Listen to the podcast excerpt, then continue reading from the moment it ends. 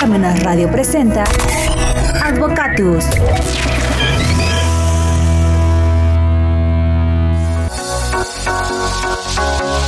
Hola amigos, ¿qué tal? Buenos medios días y como siempre, inmediatamente después de las 12 campanadas de reloj de catedral que se escuchan hasta aquí, hasta Parmenas Radio, damos inicio al programa Advocatus. Hoy, pues ya el primer lunes de abril, 3 de abril. Comenzando. Siguen corriendo los meses, pero bueno.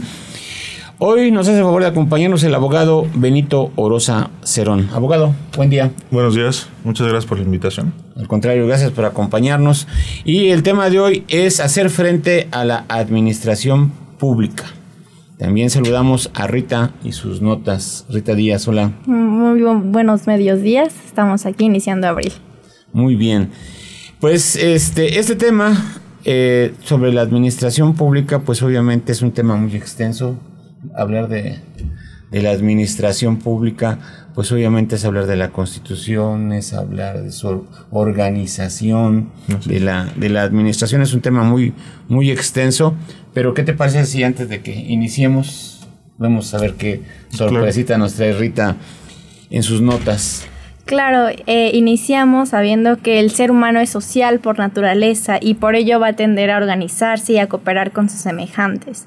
Desde los inicios de la humanidad, la historia puede escribirse a través de este desarrollo de las organizaciones sociales, partiendo de la organización de las tribus para su posterior subsistencia.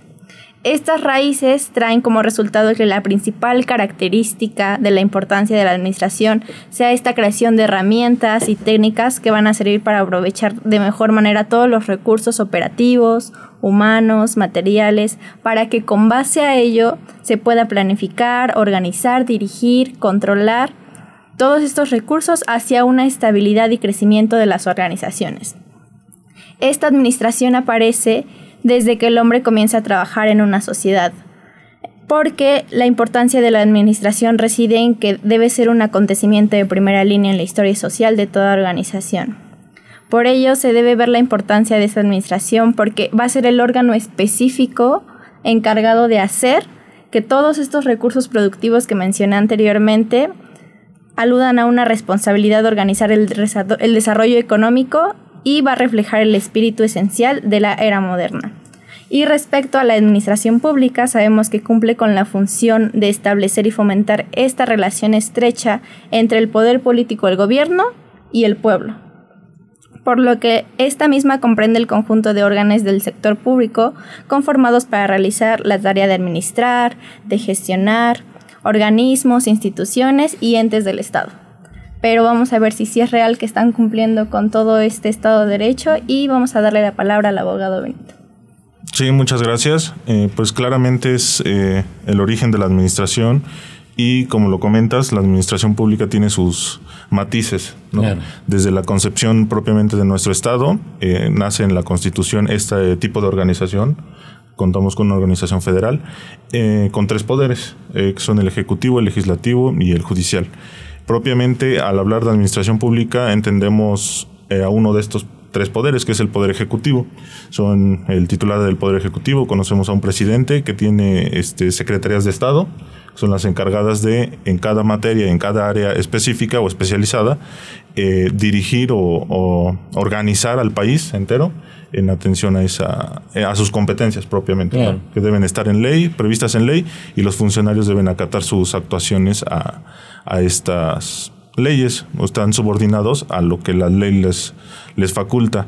Eh, propiamente eh, escribí un artículo de acerca de después de la pandemia qué, qué pasaba, ¿no? Durante la pandemia o incluso un poco antes cuando se empezaba a hacer, eh, a escuchar de esta enfermedad, eh, las propias secretarías, los jefes de Estado de todos los países, incluso México, empezaron a tomar medidas. ¿No? Medidas de emergencia, podrían llamarse medidas sanitarias, medidas hasta económicas, ¿no? Pero, ¿qué pasó durante la pandemia? Que fueron perfeccionando, mejorando esas medidas, pero al punto de que una vez terminada o que creemos que está superada esa, esa enfermedad o esta crisis, no se han tomado las medidas, yo considero, pertinentes o adecuadas dentro de esta administración para superar esa crisis que dejó como consecuencia el rezago económico, la pausa de actividades, Eh, incluso, bueno, en el ámbito judicial, ¿no? El rezago de, de carga de trabajo, pues sigue ahí, ¿no? Olvidada, sin que se tomen las medidas pertinentes para incentivar actividades económicas, judiciales, como lo comentaba, o incluso el comercio, ¿no? Del día a día con la gente. No, incluso mucha gente desconocíamos instituciones como Cofepris Mm, sí. y fue la que dirigió en cierto momento a todo el país y qui- quién abría, quién cerraba, los horarios, qué pasaba. Claro. Y entonces sí, fue- se trastocó muchos espacios, ¿no? Sí, como dice, a lo mejor dependencias o organismos que creíamos olvidados o que no funcionaban mucho fueron los que sacaron, digamos, la casta, pero también eh, con estudios científicos, ¿no? Por ejemplo, autorizar las las vacunas y eso que era lo primordial en ese entonces, pero ¿qué pasa después, no? Una Claro. vez que ya está superado, pues hay que tomar ahora estas medidas, pero para eh, salir adelante, Claro. para no eh, quedarnos en este estancamiento que parece que se avecina o que ya estamos viviendo y que es producto de una inflación Claro. económica. Sí, además, este, pues obviamente las variantes económicas, financieras y en relación al trabajo social, Sí. eh, igual de salud, pues obviamente cambiaron, ¿no? Las costumbres de- en todas partes, ¿no? Entonces sí trastocó mucho eh, Sí. eh, la pandemia, ¿no? Sí, claro, bueno, yo recuerdo, no sé, antes de la pandemia o incluso eran raros los trabajos que te permitían eh, trabajar vía remota, ¿no? Y parece que ahí, bueno, habría que ver el estudio o porcentajes de cuánto cuántas empresas o cuántas personas eh, prestan sus servicios de esa manera, ¿no? Parece que es lo, lo habitual ahora, parecería que está de moda. No sé, también este clases, ya hay, las universidades ya ofrecen dos, dos opciones. dos opciones. Eh, que eso son medidas que te va desarrollando la tecnología para incentivar la, la economía, ¿no? Para no estar estancados.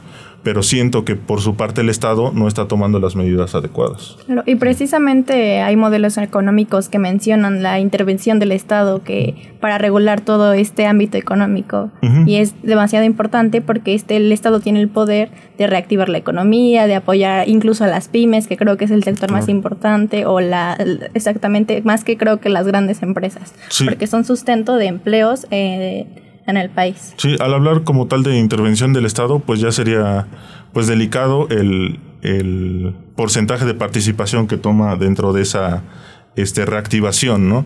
Pero me parece que con las medidas adecuadas, con las leyes eh, adecuadas, como dice, se incentivarían a los eh, medianos empresarios, a los pequeños, que son los que mueven la economía del día a día, y pues desde ahí impulsar a, los, a las grandes empresas, ¿no? Que me parece que las grandes empresas fueron las que están eh, captando y pues están estableciendo los precios de mercado más que nunca, ¿no? Claro.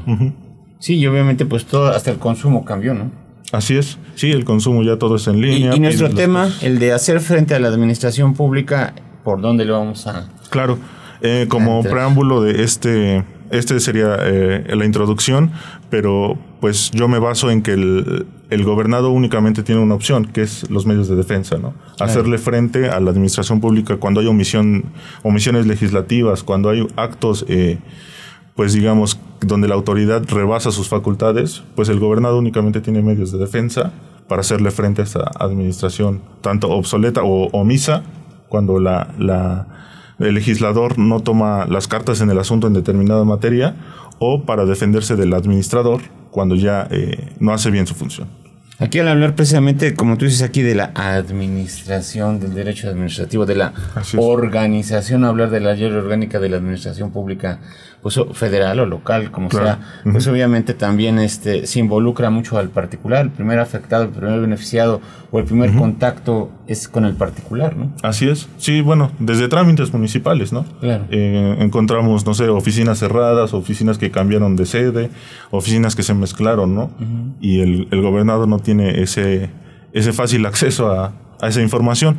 Pero sí, como lo comenta, desde la ley orgánica, pues se va estructurando el nivel federal, estatal y hasta el municipal.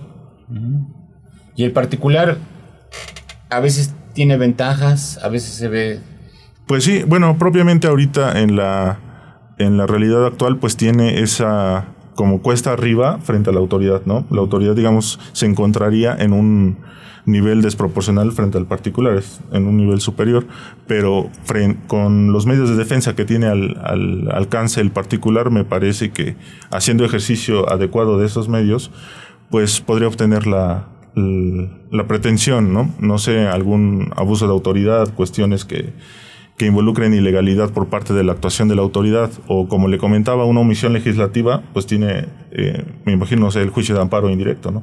Ahorita eh, a nivel mundial, pues obviamente se ha dado preferencia a la conciliación, ¿no? Así es. A llegar a, a, soluciones más prontas en los asuntos antes de acudir al, Poder Judicial, ¿no? Porque pues acudir a un juicio, pues obviamente ya implica más gasto, más tiempo y más desgaste a todos, ¿no? Tanto las instituciones como los particulares. ¿Esos medios de defensa que estás hablando es a lo que te refieres esencialmente? Esencialmente a medios eh, judiciales, pero como lo comenta, la tendencia mundial es que pues se eviten ese tipo de, medidas acudiendo a medios alternos de solución de conflictos, ¿no? En, materia administrativa, pues es un poco complejo, digamos, atípico. ¿Por qué? Porque la otra parte es la administración pública. El que va a tomar la decisión, pues es un, empleado de gobierno. Entonces, a lo mejor él tiene un criterio, pero eh, no está en, dentro de sus facultades tomar la decisión, no sé, de disminuir una multa eh, eliminar una sanción para un gobernado, eh, tasar, no sé, en pagos diferidos alguna sanción. Cuando eh, con particulares sí podría ser, ¿no? Un particular, llegamos a un convenio, sabes que lo que te debo te lo pago en parcialidades. Y esas facultades los funcionarios podrían llegar a tenerlas, pero están disponiendo de recursos que son del Estado. Esa es la complejidad. Pero hay otras figuras, no sé, como de eh, procuradurías, como, bueno, para los contribuyentes tienen la PRODECON, pero hay otra, no sé, para consumidores, ¿no? La PROFECO. Me estoy quejando de que alguna persona eh, que presta un servicio no está cumpliendo las normas. La PROFECO, como un tercero, llama a las dos partes y tienen esa solución alterna.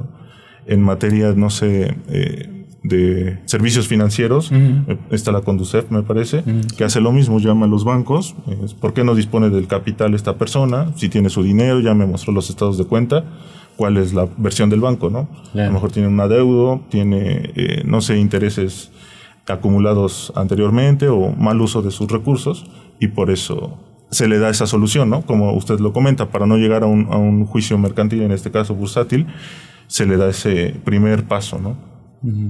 Y obviamente todas ellas tienen las facultades de poder llegar a, a este a conciliar, ¿no? Claro. Un conciliador es un amigable componedor. Sí, sí, para evitar es en, en términos judiciales, para evitar llegar a términos judiciales, pues se celebran ese tipo de convenios que tienen la categoría de fuerza juzgada, de, de, cosa, eh, de cosa juzgada, perdón, y este pues ya, contra eso no, no habría impugnación, no, sabes que ahora ya no le quiero pagar y lo impugno, no, sabes que lo que acordamos es ante un mediador, como usted lo dice, es un conciliador y eso es lo que, lo que nos comprometemos a hacer. Sí, ahora hablan mucho los números, ¿no? Incluso ahorita que estás comentando, pues me viene a la memoria que también en materia de derecho del trabajo se ha dado prioridad a la conciliación, se han abierto los centros de conciliación, tanto federal como, como local, entonces ha disminuido mucho que... El rezago de trabajo. Que se vayan a, ahora a los tribunales, ya no a las juntas de conciliación, sino a los tribunales, entonces ya ha bajado mucho el trabajo en, en, en materia de derecho del trabajo en en los tribunales, ¿no? Claro, incluso, bueno, parece que las medidas ahora de ya judiciales, pues incluso son más rápidas, ¿no? Unas audiencias que se desahogan en un día y obtienes la sentencia. Eh, pero usted lo comenta muy bien. Eh, antes de eso, digamos, esa es la última ratio, ¿no? Antes de eso tenemos todavía, este, pues, pasos a seguir para conciliar y no llegar al frente judicial. Sí, y es, y es este muy, muy, muy útil porque pues obviamente evitas este gastos y tiempo, pérdida de tiempo, ¿no? Y, en otras en otras áreas pues también existe la, conciliación, ¿no? Sí. Que eso ha ayudado mucho, ha cambiado ahí en ese aspecto sí la, administración porque pues obviamente tratan de acelerar Sí, la solución de los de los problemas propiamente, por ejemplo, en materia penal es el nombre, ¿no? Medios alternos de solución de conflictos. ¿Sabes qué es un no sé, un delito patrimonial? Pues vamos a solucionarlo eh, restituyendo el patrimonio del afectado, ¿no? Y esa es la intervención de una oficina que es la mediadora.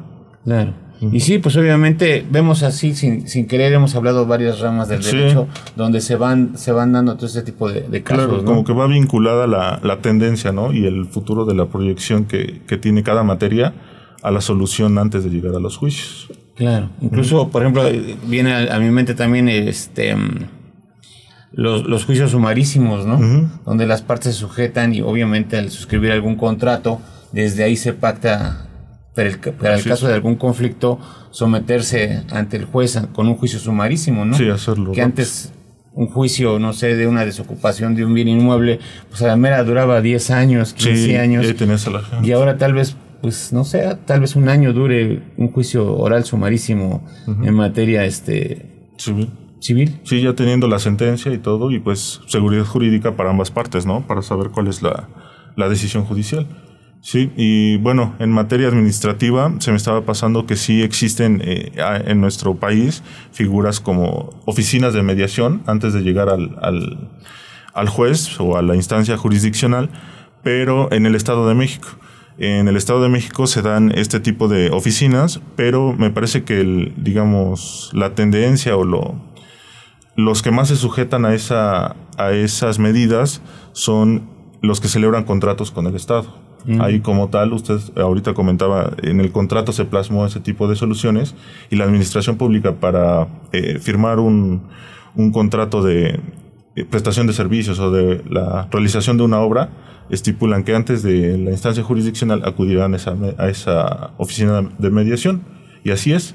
Eh, digamos, los intereses son tanto del Estado que se realice la obra y del, del particular, pues realizarla, ¿no? O que se le pague. Y pues ahí únicamente el mediador se restringe a la celebración del contrato y a que se cumplen todos sus términos. Ahí, ahí el, el Estado tiene ca- calidad de particular, ¿no? Así es. Claro, Cuando- porque no cuando puede rente. ser juez y parte, ¿no? Precisamente. Sí, ahí pues su voluntad fue celebrar el contrato con el particular, entonces cumplen, bueno, algunas de las dos partes están cumpliendo, por eso estamos eh, en mediación y pues se celebran en esos términos. Claro. No, y es muy importante, ¿no? Porque pues obviamente yo pienso que sí se le debe dar un mayor difusión, ¿no? Porque Claro. precisamente para que incluso el particular solo acude a ese tipo de, de dependencias, ¿no? Para darle una solución pronta y, y no estar este, desgastándose, sí. ¿no? Es- es esperar a los términos de la propia administración, lo que le comentaba. No hay medidas propicias para que la administración haga frente al, al rezago, ¿no? Que, Claro. de los cuales sufrimos los particulares. Entonces, como usted lo comenta, que el propio particular, sin necesidad de asesoría o sin alguna especialización, acuda a que se le resuelvan sus, sus conflictos. Claro. Fíjate que ahorita que estás comentando ayer este, en la Junta de Conciliación tuvimos una reunión y este en- en- hablando de rezagos y el rezago es de casi 32 mil expedientes, ¿no? Ya no reciben, pero pues es un rezago tremendo. Ya en- año con año viene bajando el 5% el rezago, entonces va para largo Sí, todo eso, ¿no?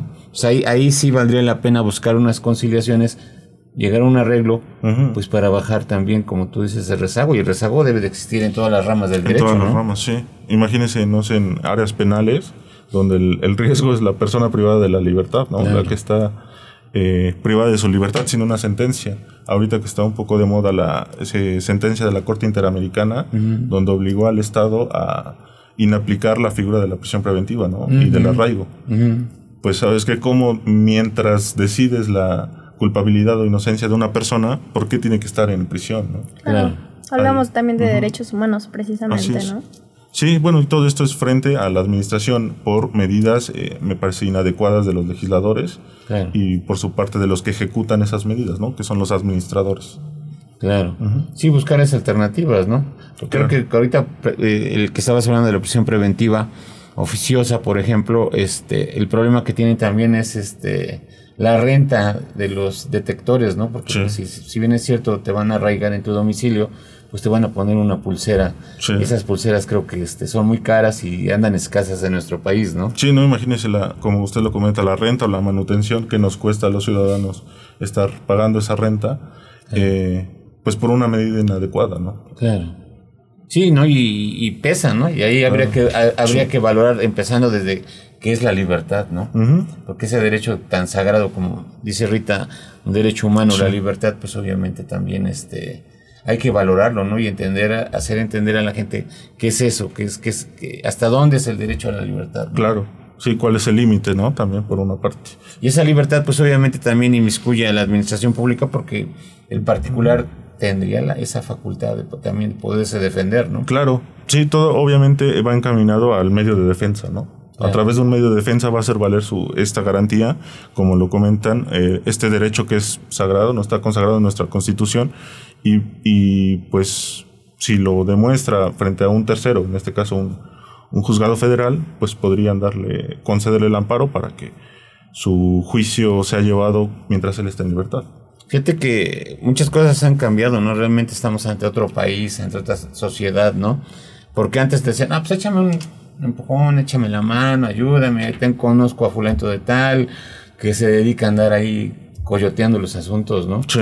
Y pues ya creo que ya ha bajado, disminuido un buen tanto todo ese tipo de gente que, que ayudaba a hacer trámites, ¿no? Sí, como gestores y ese tipo de gente. Sí, claro, bueno, eso también lo va exigiendo la propia administración para que incluir un poco más al particular, ¿no? Que él sea el que haga frente a la, a la administración, digamos directamente. Lo vemos también, no sé, en oficinas como Prodecon, que ellos buscan acercar a la, al particular, ¿no? Al contribuyente. A lo mejor escucharán al contador un poco, un poco al abogado, pero quieren que el que, el que se acerque propiamente sea el contribuyente, ¿no? Lo mismo pasa en dependencias de gobierno, tanto a nivel federal como estatal, pues el único con el que se entienden es con el particular, ¿no? Y pues me parece que es parte del acercamiento que se ve a futuro, ¿no? De la propia administración, para evitar ese tipo de, digamos, gestores. No sé, ya todos los trámites son en línea. Sacas tu cita y llegas, ¿no? Personalmente. Ya no necesitas de un gestor o alguien que te esté ahí chicaneando el asunto, que te ponga al funcionario más amable para que salga tu asunto, pues me parece que también son medidas idóneas. Claro, obviamente como tú estás diciendo del, del particular que este que hacerle frente directamente pues es el interesado, pero también a que hay que orientarlo, ¿no? Por si bien es cierto, como dices, también ya muchos trámites son en línea, tal vez para nosotros sea algo muy sencillo, claro. pero para mucha gente pues no, ¿no? Sí, más en el país, ¿no? Bueno, tan, tan diverso de, Exactamente. población, pues sí, también eso es un reto a la administración propiamente. Claro, sí, creo que ayer, antes estaba yo escuchando que este eh, ya en las universidades están dando cursos también de cómo utilizar la tecnología, ¿no? Sí. A, gente ya mayor, claro. para que se pueda conectar precisamente, ¿no? Porque sí, este, realmente, igual con la pandemia, como que la pandemia fue algo así de la clase media y como que la clase alta y la baja no este no acataban tanto las medidas de, de seguridad, ¿no? Entonces acá pues obviamente la tecnología pues como que es de la clase media para arriba, ¿no? Pero hay una gran población que pues no, tiene, acceso, ¿no? Sí, y parece que si no tienes acceso a eso pues no serás escuchado, ¿no? Eso me parece también un poco delicado para pues es una crisis mundial, ¿no? Claro. Como esa distinción de quiénes sí acceden y quiénes no. Sí, por ejemplo, ahorita con la, la verificación, ahí están los anuncios afuera. Ese, Si no hizo su cita por en línea, nosotros se la tramitamos. Así es. Entonces es un trámite que pues para nosotros puede ser sencillo, para mucha gente puede ser muy complicado. Sí, ¿no? Que ciudadanos, digamos, que se quedaron con las prácticas antiguas, ¿no? De, de todo el papeleo y eso, sin que se den cuenta de que todo ya es en línea o ese tipo de cuestiones. Sí, no, pues todo, todo ha cambiado. Bueno, pues esta modernización, estos cambios pues se van este, observando en toda la ciudad. ¿Con qué cerramos este programa que se nos fue como agua muy rápido? Claro, pues sí, eh, como eh, complemento de lo que comentaba eh, Rita, pues en atención a la protección, la máxima protección de derechos humanos que está obligado el Estado, pues es esta esta obligación que tiene de tomar medidas para hacer frente al, a una disminución del impacto de las arbitrariedades, el abuso de autoridad, el exceso de las facultades de la, de la administración pública y pues facilitar a los gobernados para acceder a la información primero y para acceder a los medios de defensa. Me parece que es un reto que tiene el Estado para garantizar estas medidas y también para que el, el gobernado cambie ese chip, ¿no? esa cultura de defensa. Perfecto, no muy interesante, sin querer tomamos muchísimas ramas del, derecho y pues se puso interesante, ¿no? Qué bueno que este, se den todas esas alternativas para buscar soluciones concretas. Sí, así Pues bien, muchas gracias. Y Rita, en tus notas, ¿con qué cerramos? Precisamente cerramos con este concepto de derechos humanos que de acuerdo con la Comisión Nacional de Derechos Humanos son el conjunto de prerrogativas sustentadas en la dignidad humana cuya realización efectiva resulta indispensable para el desarrollo integral de la persona. Y este conjunto se encuentra establecido dentro de este orden jurídico. Hablamos de la constitución política, de los tratados internacionales que en la jerarquización ya tienen el mismo nivel y precisamente en las demás leyes. Estos derechos tienen distintas características. La primera es que son inalineables, es decir, no se pueden suprimir salvo distintas situaciones. Hablábamos precisamente de la libertad. También son iguales y no discriminatorios, es decir, que esta no discriminación es un principio transversal en el derecho internacional de los derechos humanos.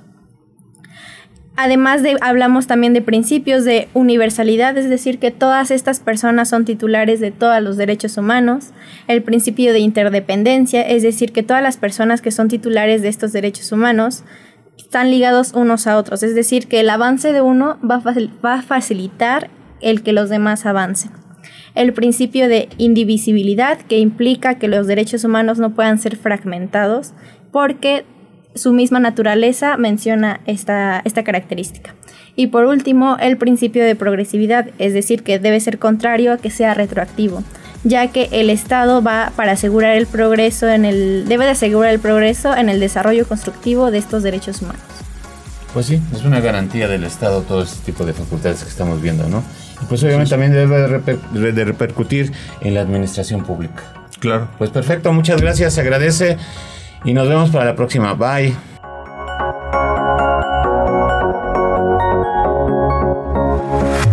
Parmenas Radio presentó Advocatus.